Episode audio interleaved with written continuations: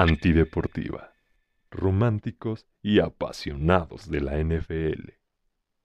Hola, hola, ¿cómo están románticos y apasionados de la NFL? Buenos días, buenas tardes, buenas noches a la hora que nos escuchen o nos vean. Mi nombre, mi nombre es Tony Ramiro, señores, y saludo con mucho gusto a mis amigos en esta mesa virtual. ¿Cómo estás, mi querido Pepe Aguilera? Saluda a tus románticos. Muy bien, bandita, ¿cómo están? Eh, aquí listos para traer un Pepe Dato interesante acerca de uno de los receptores favoritos de la liga. Eso, con todo, con todo. ¿Qué de ti, mi querido Don Fredo? Saluda a tus apasionados de la NFL. Un gusto, mis queridos amigos, caballeros, como siempre, los quiero. Qué bueno que están aquí. Buenas noches. Un honor, un placer. Maravilloso, mi querido Don Fredo. Sin más obertura, como si esto fuera una ópera, ¿verdad? Vámonos por partes, como dijo el descuartizador el día de hoy en el podcast del verdadero patrón, Don Fredo. Les traemos lo siguiente. Después de que Jonathan Taylor pidió a los Colts que lo cambiaran a otro equipo, pareciera que ahora los de Indianápolis quieren ponerle el pie. A lo mejor es mi imaginación ya que hace un par de días algunas fuentes, pues al parecer no confiables, anunciaron que tenían un dolor de espalda y que por esa razón el equipo estaba pensando en colocarlo en la lista de lesionados no relacionadas con el, con el fútbol. Posteriormente, Taylor salió a declarar que no sabía de dónde sacaban esta situación de la lesión, este chismecito caliente. En este sentido, parece que empiezan los sospechosismos aguilerescos, así le he nombrado. Yo les pregunto, queridos amigos, ¿qué está pasando con esta situación? ¿En qué va a terminar el tema de Jonathan Taylor? No veo claro. Estamos a pocos días de iniciar la pretemporada y hay muchas cosas muy oscuras alrededor de los running backs y el tema de hoy y el tema del podcast en general será alrededor de estos de, este, de esta posición. Así que adelante, mi querido Pepe Aguilera o Fredo, quien guste comenzar. Creo que siempre es Pepe, así que dale, Pepe. Sí, toca yo, por favor. Pues eh, gracias por la palabra, chicos. La verdad no estaba tan al tanto de la situación del por qué Jonathan Taylor había solicitado el trade. Pero sinceramente, como ha estado esta temporada baja, y bien lo dices, Marco, con todas las vicisitudes que hay entre los corredores y, y la NFL, entiéndase los dueños, pues parecía que era una situación más al colchón de, este tema de los salarios o de la o de la peluciada que hay en la posición de running back, ¿no? Entonces, con base en, ese, esto que me acabas de comentar, la verdad no estaba enterado, pero si es así, quisiera entender que la solicitud de trade es porque lo van a inhabilitar por algo que realmente no es, ¿cierto? Claro, exacto, exacto, exacto. Es que yo sabes que creo que de repente los jugadores, ay, me duele la espalda, no puedo entrenar, como no me pagas, no me das mi contrato, no esto, no lo otro, ya me duele acá. Entonces, de repente entonces sale el chisme de, ah, ok, entonces es algo que no está relacionado con el fútbol, entonces pues yo te detengo tu pago, te detengo todo porque no, pues no es algo relacionado con el entrenamiento, con algo que haya sucedido en las instalaciones previo a los campamentos. Entonces, pues se les hace muy fácil como decir a la NFL, como dices tú, entiéndase los dueños, los coaches, etcétera. Pues entonces no, no hay manera. Y entonces de repente dice Jonathan Taylor, ah, no, no, no, espérame, ¿y quién te dijo eso? ¿Yo en qué momento dije? ¿No? Entonces, no sé, no sé. Y sobre todo por el tema que ha, que ha estado rondando estas últimas semanas, de que ya hubo una llamada entre corredores para ver qué se va a hacer, si, si la, la esta, ¿cómo se llama? El sindicato de jugadores va a apoyarlos para, para que no esté pasando esto con los corredores, no lo sé. Entonces creo que por ahí va. Yo, yo, yo veo eso, ¿no? Ese, mi sospechosismo va por ese lado. Gracias por ponerme en contexto, Marco, y a la vez ofrecerme tu opinión. Entonces, la verdad, eh, no sé, cuando yo vi la noticia, lo único que pensé fue en decir, con esto, si alguna esperanza teníamos en que los Colts pudieran contender por esta división, pues ya se fue por la borda, ¿no? Em, ojo, porque no me quiero contradecir con algo que voy a decir más adelante en cuanto a la posición de running back, pero con la llegada de, de Andre Hopkins a los Titans y la salida de Jonathan Taylor de los Colts, pues es claro que la lucha en esta división va a ser entre dos equipos, ¿no? Los Jaguars y los Titans. Entonces, es lo que yo pensé cuando vi el request trade de, de Jonathan Taylor y pues que bueno, eh, afianza más la idea de que los Colts van a estar en una reestructuración total, ¿no? Ya sin su coreback estrella, sin el running back estrella, varios receptores saliendo del equipo como, bueno, eh, Paris Campbell y solamente dejando a Alec Pierce y Michael Pittman, pues que no terminan de explotar. Entonces, lo único en lo que pensé no fue tanto en la situación que nos comentas, Marquito, pero sí en saber que esta división va a estar peleada solamente entre los Jaguars y los Titans con la llegada de, de Andre Hopkins. Y en cuanto a mis comentarios sobre los corredores y su, situación actual, pues ya lo abordaremos más al ratito en el podcast. Eh, Fredo, ¿tú qué pensaste? ¿De qué te enteraste, amigo? Eh, con esto Jonathan Taylor. Bueno, eh, recordemos que el dueño de los Colts, en este caso Jim Irsay, es un tipo muy polémico, ha tenido pues una serie de, declaraciones medias fuera de lugar con las lesiones de Peyton Manning, de Andrew Locke en su momento. Es un tipo que, bueno, está hecho a la vieja usanza. Y lo que pasó con Jonathan Taylor eh, pues es preocupante, ¿no? Es preocupante. Yo que, que todo desemboca eh, a raíz de, de, que los corredores están insatisfechos con que no se les reconozca eh, de manera económica su valía. Y siento que en este caso el dueño de los Colts pues es un tipo que, te repito, es, es polémico, es polémico. Eh, también hizo algunas declaraciones en su momento, recuerdo muy bien, con las lesiones de Andrew Locke, con las lesiones de Peyton Manning, ahora con su superestrella eh, corredor Jonathan Taylor. Y yo que eh, voy a abordar un poco lo que dice mi tocayo, estos calls están en, en, franca reconstrucción. No esperemos a que, a que le compitan a los Jaguars Titans. Entonces, eh, hablando específicamente del tema de Jonathan Taylor, pues eh, es preocupante, ¿no? Es preocupante porque el tipo salió a desmentir a, la social media de los Colts de que definitivamente no estaba lesionado y, de que no había, no había una razón alguna porque lo pusieran en, esa, en esta lista de lesionados. Y pues yo creo que la situación se va a agravar. Si Jonathan Taylor sigue en ese equipo, pues no va a estar contento, no va a rendir lo que debe rendir. Recordemos que viene una temporada de lesiones. Mm, hace dos temporadas tuvo una, un gran año eh, en, en, estadísticas que no les alcanzó para, para, entrar a playoffs. Recordemos que perdieron contra Jacksonville y contra Las Vegas al final. Sin embargo, eh, pues yo no dejaría el mejor hombre. ¿eh? Es, es, el playmaker de ese equipo actualmente. O sea, tú ves a tipos como Michael Pittman, Alec Pierce, pues dices, bueno, este, Jonathan Taylor es, es el, el estandarte de esa ofensiva y creo que hacer, hacerle la vida, perdón, eh, complicada, pues eh, va a agravar eh, más la situación de los Colts. Entonces yo creo que sí le daría la, la, valía a los, a los corredores, más adelante lo vamos a abordar. Y la situación de Jonathan Taylor, pues sí, sí es, sí desemboca con todo lo que está pasando. O sea, tiene congruencia con, con el reclamo de los corredores. Entonces es lo que yo pienso. Claro. Claro, creo que mi opinión, mi querido Fredo, va de la mano con lo que dices, porque siento que por, no sé, siento que por más mínima que sea la rebelión de cualquier jugador, sea la posición que sea, sea la posición, ¿no? la sofocan de inmediato, ¿no? La sofocan de inmediato. Está, exacto, y aparte, cada jugador que hace esto pareciera que está acabando su propia tumba y está destinado a que el equipo con el que juega o la NFL misma acabe con su carrera. No debería pasar esto, pero así parece. Entiendo eh, que como dueño debes cuidar y no permitir, eso muchas veces lo ha comentado Aguilera, ¿no? Y entiendo esa posición, digo, pues eres el dueño, es tu, tu negocio, debes cuidarlo, pero, y, y que nadie te ningune, pero también entiendo a los jugadores que hoy en día son considerados como desechables para la NFL o para el juego, no para la NFL, no, no, sí, para el juego no, para la NFL, para el negocio.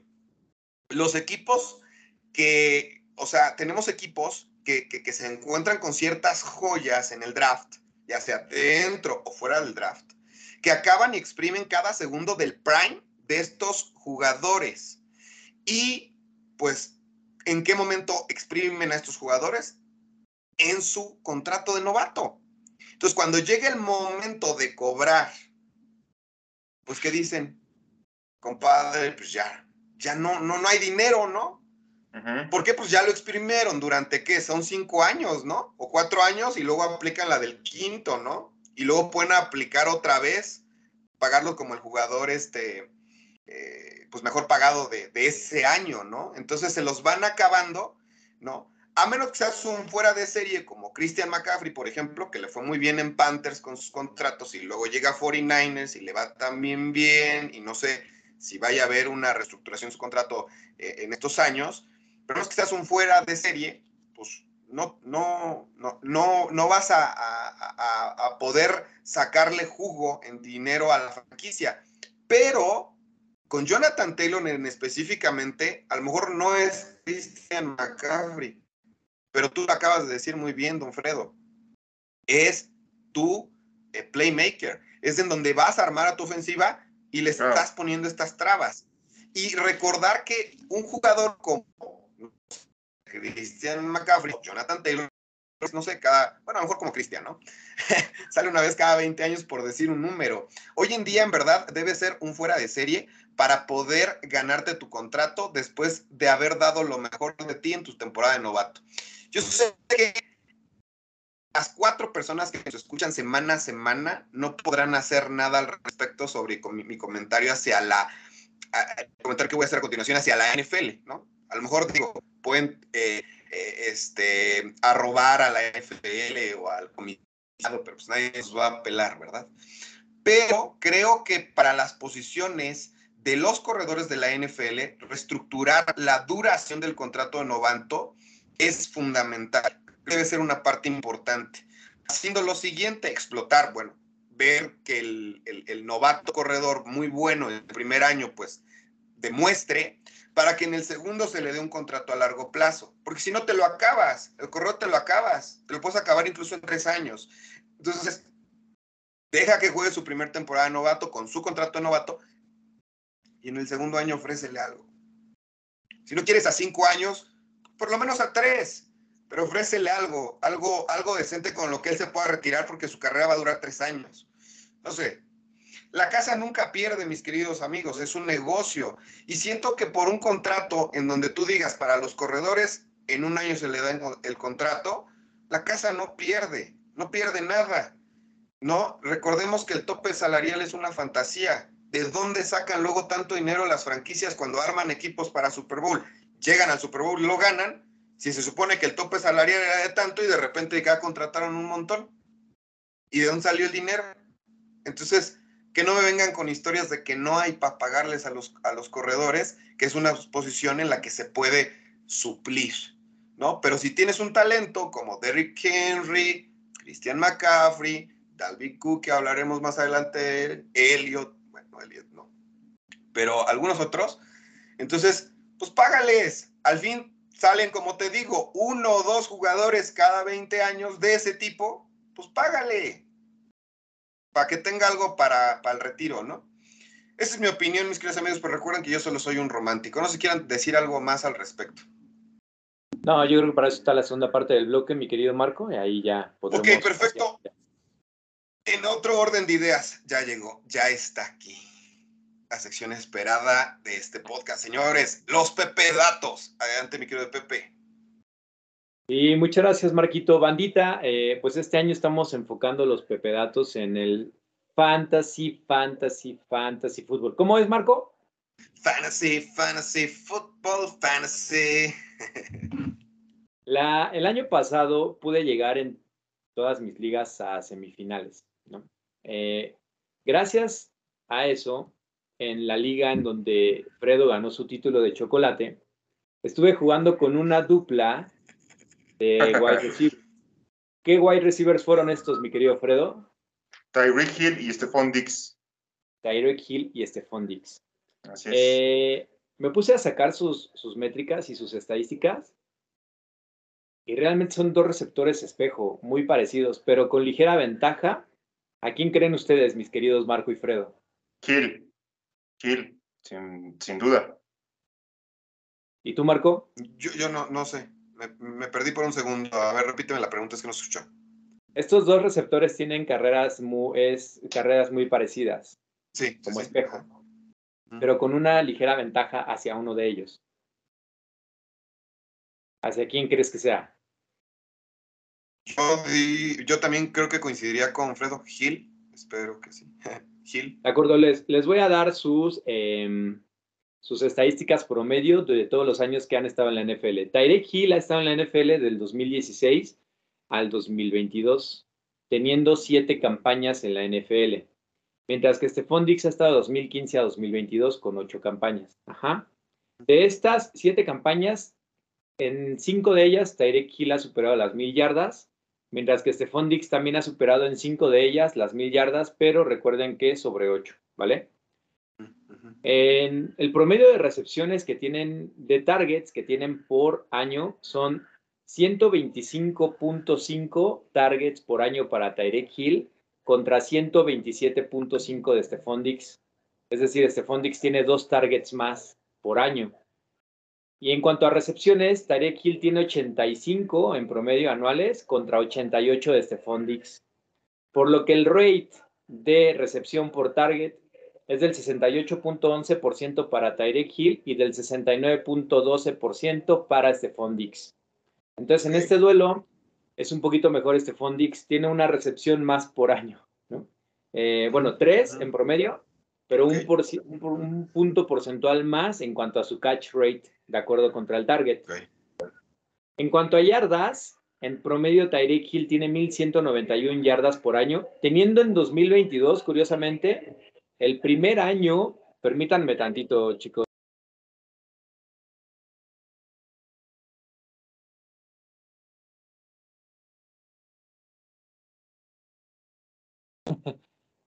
Está pasando el cabrón del pan, no mames, güey. ¿Fieros viejos qué?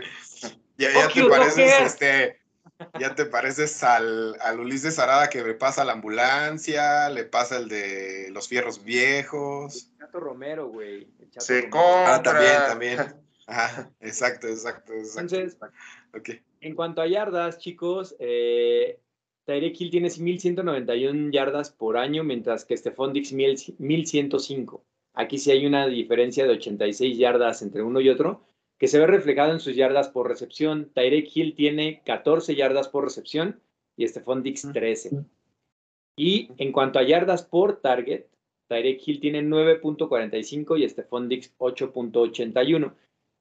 Es decir, podemos establecer que Stephon Dix es un poquito más seguro en cuanto a la recepción, pero Tyreek Hill es más explosivo, ¿no? Te da más yardas después de la recepción.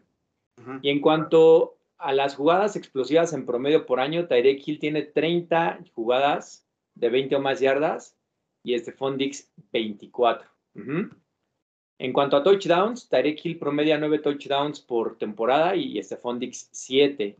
Entonces, ya vamos viendo que hay una diferencia de dos touchdowns por año, lo que al final en su carrera se traduce en em, cuatro touchdowns más para Tyreek Hill, pero recordemos que sin jugar un año eh, que Stephon Dix ya jugó en la NFL. En cuanto a las yardas eh, por intento de acarreo, Tyreek Hill tiene 107 yardas en promedio por temporada y Stephon Dix 20. Es decir, es, Tyreek Hill también te da esta parte de eh, el, acarrear el balón, ¿no? Cosa que Stephon Dix no nos otorga con los Bills de Buffalo ni con los Vikings.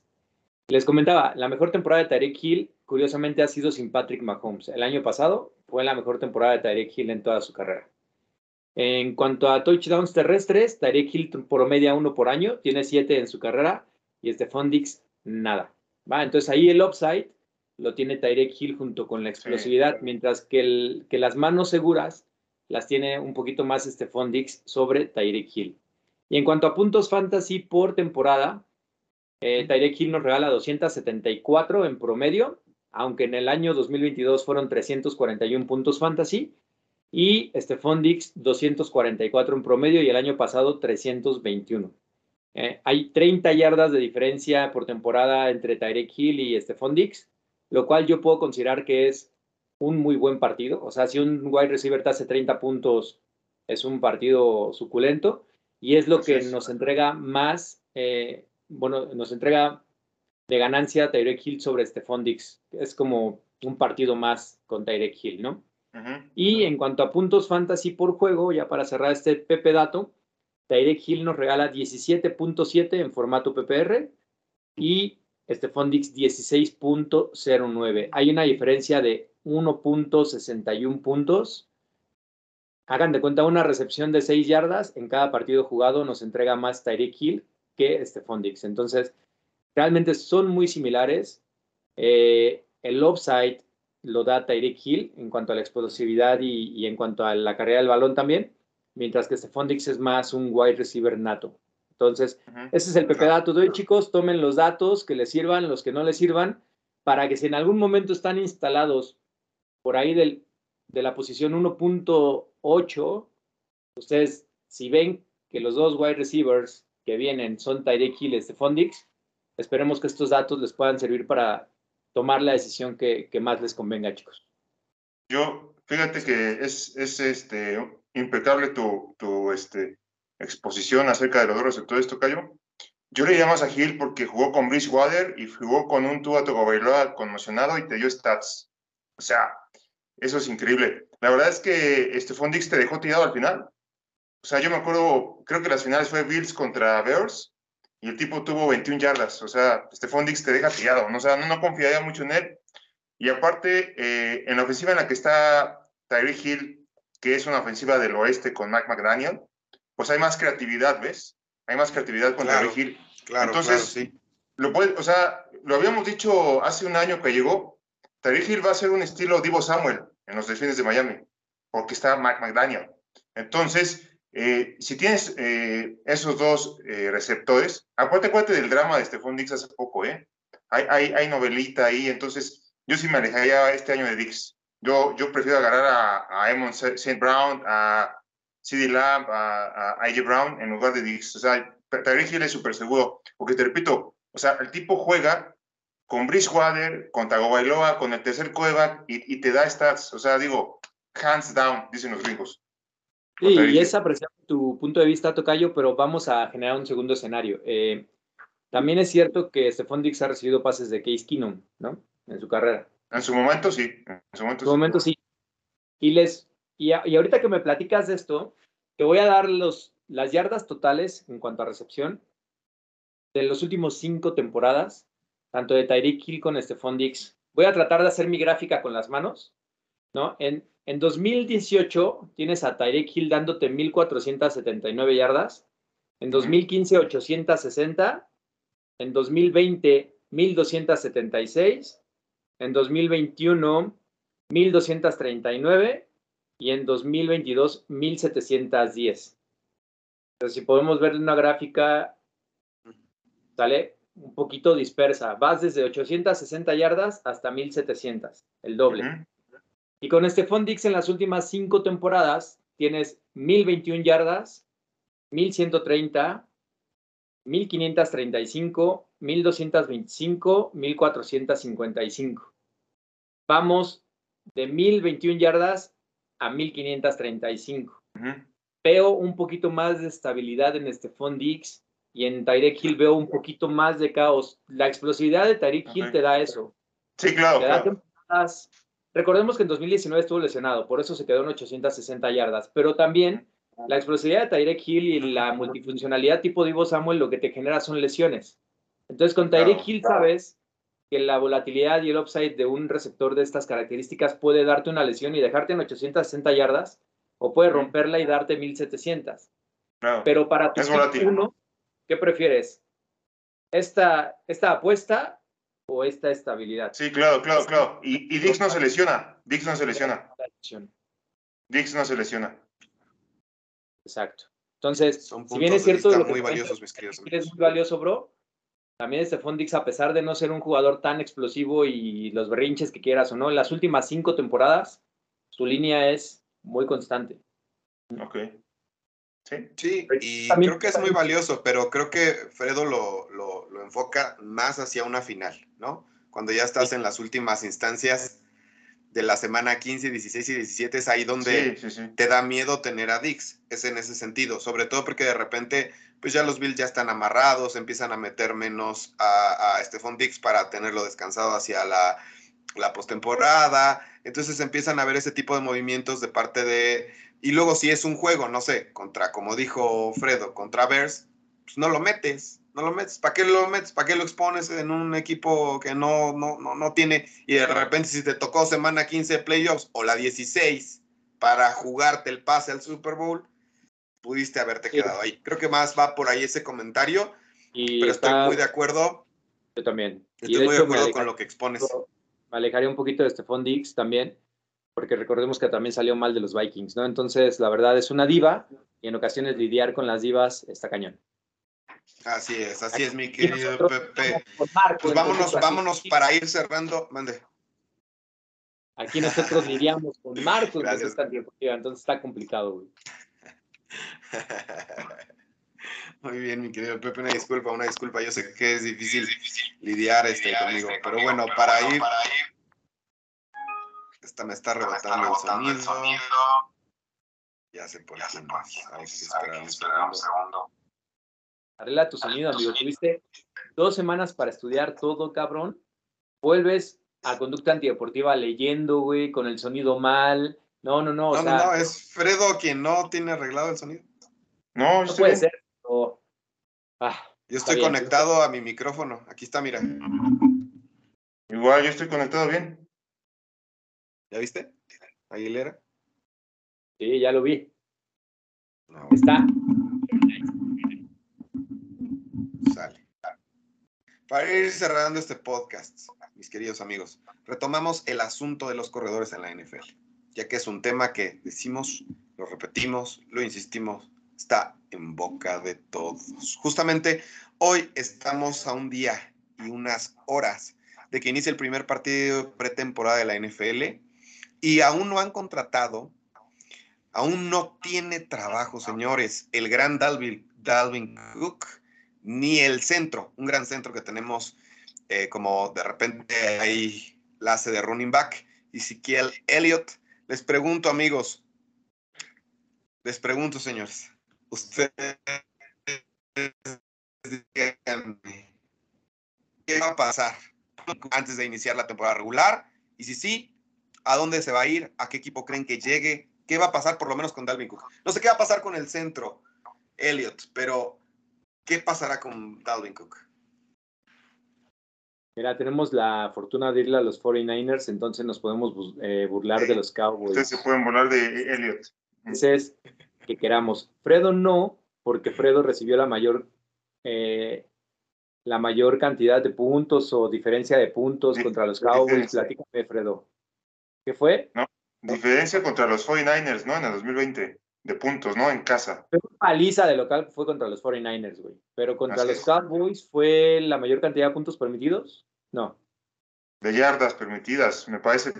sí, así es.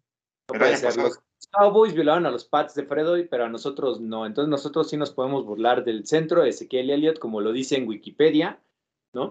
Claro, Y así es. Este, la verdad es que no tengo una respuesta para ti, Marquito. No soy insider de la NFL y posiblemente no sé si lo quisiera, pero escucho muchos rumores acerca de que para los que sí se dedican a eso, de que Dalvin Cook se puede ir a Miami y de que Ezequiel Elliott puede regresar con los Cowboys, ¿no? En un contrato de un año o no. Pero retomando un poco la plática que había generado el caso de Jonathan Taylor y en algún momento lo medio platicaba con mi tocayo Fredo. Estábamos analizando los últimos eh, corredores campeones de Super Bowl, ¿no, Fredo? Así es, así es. ¿Quiénes son? Fíjate, fue Isaiah Pacheco, Cam Akers, este, Sonny Michel, Damien Williams, eh, LeGarrette Blount. O sea, Bueno, si tú ves eh, los sí últimos cinco campeones, Yo sí tengo el dato. Es Isaiah Pacheco en 2022, Cam Akers en 2021, Leonard Fournette en el 2020, Damien Williams en 2019, 2018 Sonny Michel, 2017 y 2016 LeGarrette Blount, 2015 CJ Anderson, 2014 de nuevo LeGarrette Blount, eh, 2013 Marshall Lynch, Percy Harvin, 2012 Ray Rice, 2011 a Matt Bradshaw, 2010 James Starks, 2009 Pierre Thomas. Es decir, te pregunto, Marco, con lo que nos decías hace rato. Tú decías un jugador que te cambia la cara de la franquicia. Te preguntamos, yo creo que puedo, te puedo meter aquí, Fredo, ¿no? Sí, adelante, sí. Ha jugado un Super Bowl Derrick Henry. Ha jugado un Super Bowl Shaquon Barkley. Ha Así jugado es. un Super Bowl Austin Eckler. Ha jugado Christian un Super. Bowl. Ha jugado un Super Bowl Christian McCaffrey. Ha jugado un Super Bowl Adrian Peterson. Ha jugado un Super Bowl LaDainian Tomlinson. Sí, es decir, no hay superestrellas en la posición que hayan jugado un Super Bowl. O sea, salvo Marshall Lynch, ¿no? sí, salvo Marshall Lynch, podemos decir que es el último de estos últimos 10, 12 años que les comenté. Marshall Lynch con los Seahawks, pero de ahí en fuera las franquicias están Pero oye, aprendiendo. bueno, sí. Sí, pero Rey, bueno, sí, sí, sí. Sí, o sea, las franquicias están aprendiendo que son actores secundarios, que con Isaiah Pacheco siendo novato llegan al Super Bowl, que con Así Damian es. Williams llegan al Super Bowl, que con CJ Anderson pagándole 585 mil dólares en ese 2015 con los Broncos llegan al Super Bowl, Sí, que realmente lo que tú vas a asegurar con las grandes estrellas, pues es el, es el regreso del capital en cuanto a jerseys vendidos y en cuanto a otras situaciones, pero deportivamente hablando, no hay una relación directamente proporcional entre que un corredor estrella te lleve al partido grande, al menos no en este siglo, no. no del 2000 para acá. no. Entonces, ese es mi punto en cuanto a la posición de corredor. ¿Me parece justo? No, no me Se parece hubiera justo. roto un poquito que entonces serían como dos corredores, ¿no? Eh, si hubiera sido Christian McCaffrey, ¿no? Pero pues bueno, el hubiera no existe. Sí, o sea, para mí lo que debe de existir es detener la burbuja de los salarios del coreback. Y más, y más en esta era, porque también es muy curioso. Pero ¿no antes- crees que sea funcional lo que te propuse? Permíteme. An- antes que les podían romper la espalda, güey, que les podían romper el cuello, que les podían romper la nuca, ganaban casi lo mismo que otras posiciones. Y hoy que están más protegidos que nada, inclusive con un pase que puede ser inatrapable y marcan el castigo, eh, como muchos a Tom Brady en su carrera, em, resulta que son los que se llevan el 25% del salary cap, ¿no? Entonces, siento que esa burbuja del coreback se tiene que detener y darle chance a otras posiciones que no solamente por el valor que dan en el juego, sino también porque se están reconvirtiendo para agarrar valor. El corredor está mutando de ser un caballo de batalla a recibir pases, porque lo que está dejando en la NFL es el juego aéreo, ¿no? Los tight ends también dejaron de bloquear más y ahora resulta que Travis Kelsey es el mejor tight end de toda la historia cuando realmente de la posición no domina más que el atrapar pases, ¿no? Eh, ahora vale más una recepción que un verdadero juego de NFL. Llámese el duelo en las trincheras, Sí, así es. llámese, llámese, ¿por qué? También por la entrada del fantasy, ¿no? Ah, tal, re- tal este tight end me Pero es algo que no le importa a Kyle Shanahan, por ejemplo. Maldito, maldito perro de Kai Shanahan. Entonces, eh, hay que darle valor a esas posiciones que también están mutando en cuanto a su juego porque también lo vuelven más complejo. Es decir, el corredor no nada más tiene que dedicarse ya a buscar el hueco, sino saber atrapar pases, saber Sí. eludir tacleadas. También tiene que volverse más versátil y mientras más versátil se está volviendo, menos dinero está recibiendo. Entonces, eh, es ahí la parte injusta para mí en cuanto a los running backs, pero un poco en cuanto hacia las franquicias es, se han dado cuenta que la posición de running back no es tan representativa. Lo mismo llegas, posiblemente puedas tener a Adrian Peterson en tu roster y no llegas a playoffs. Y al año siguiente se va, traes a un novato y curioso, y ganas el Super Bowl, ¿no? Entonces no es como una posición, desgraciadamente, que sea un diferenciador entre que llegues y no llegues. Porque el- para cerrar mi participación, chicos, el mismo corredor que ha sido la base de toda la ofensiva, Derrick Henry, lo más a lo que aspiró fue a la final de conferencia. Para desgracia de los corredores. Entonces, ese es mi comentario, chicos. También Entiendo la- Christian McCaffrey. y lo injusto de, de lo que le están pagando. Claro, de acuerdo, mi querido Pepe. Estoy de acuerdo. Mi querido Fredo, un comentario al respecto para ir Voy a retomar. Por favor. Voy a parafrasear a mi tocayo, por supuesto. Puedes ganar anillos con K-Makers, que, que, en un partido de fantasy de cero puntos, estando a todo el partido, te puede dar un anillo, un cabrón de esos. Por supuesto. Claro. Entonces, en, en términos eh, prácticos, los dueños de la NFL están diciendo, podemos ganar un anillo con Damien Williams, con Sonny Michel, con Garrett Blount, con CJ Anderson, en tiempos de Livion Bell, de Devonta Freeman, de Todd Gurley, Ian Peterson, o sea, increíble. Y yo te, yo, te, digo, ¿dónde están esos? David Johnson de los Cardinals, ¿se acuerdan? Un fenómeno también. ¿Dónde, dónde están esa camada de corredores del 2015, 2014, 2017? Gurley, eh, David Johnson, Livion Bell, que incluso Livion Bell hizo drama, ¿se acuerdan? Porque quería más dinero, este, porque él se arriesgaba a su físico. En su momento lo dijo en Steelers.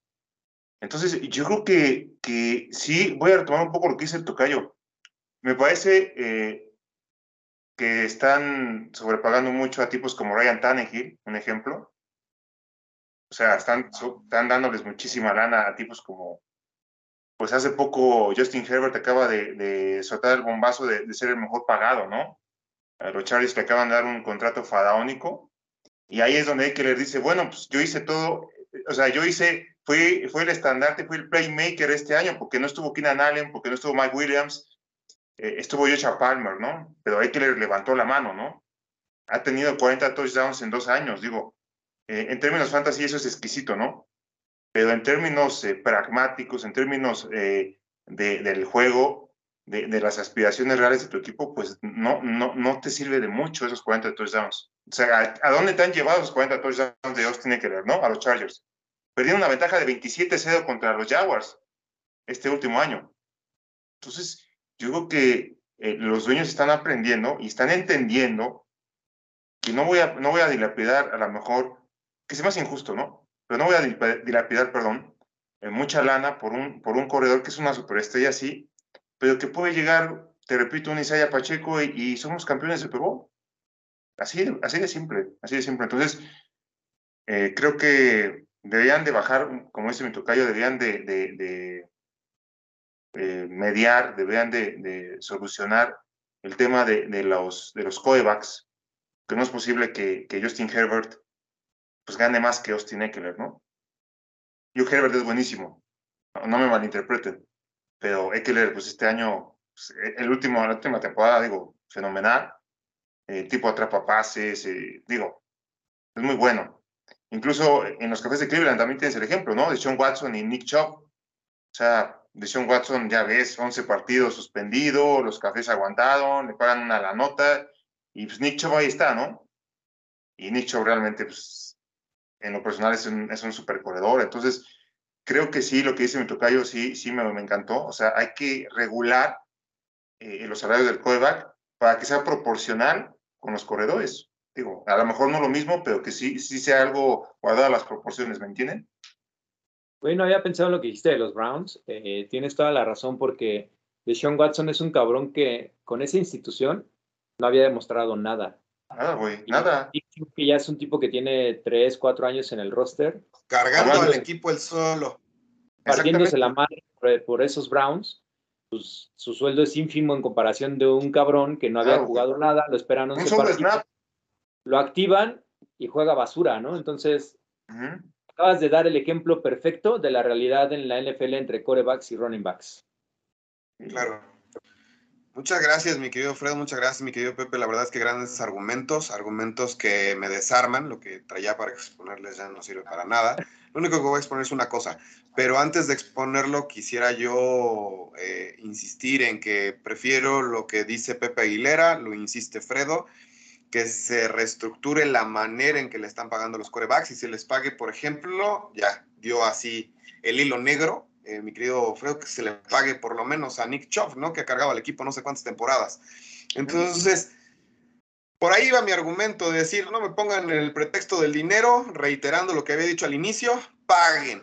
Punto y se acabó y reestructuren el tipo de contratos que se le dan a los corebacks para pagarle a otras posiciones que, que suman para ganar un Super Bowl.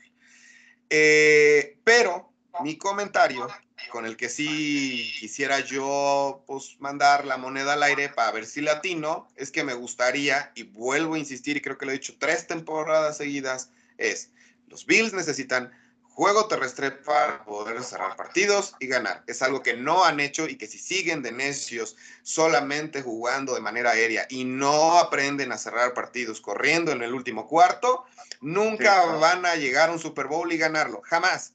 No importa qué defensa tan fregona tengas, si tú tienes en el campo a Pat Mahomes en el último minuto, te va a acabar. 13 no, segundos. Ni siquiera en el último minuto, los 13 segundos, ¿no? Ya lo 13 vimos. segundos. Si Te tú tienes a un, a un ataque sólido terrestre, vas a ganar el partido en el último cuarto y no le vas a dejar ni un segundo a Pat Mahomes.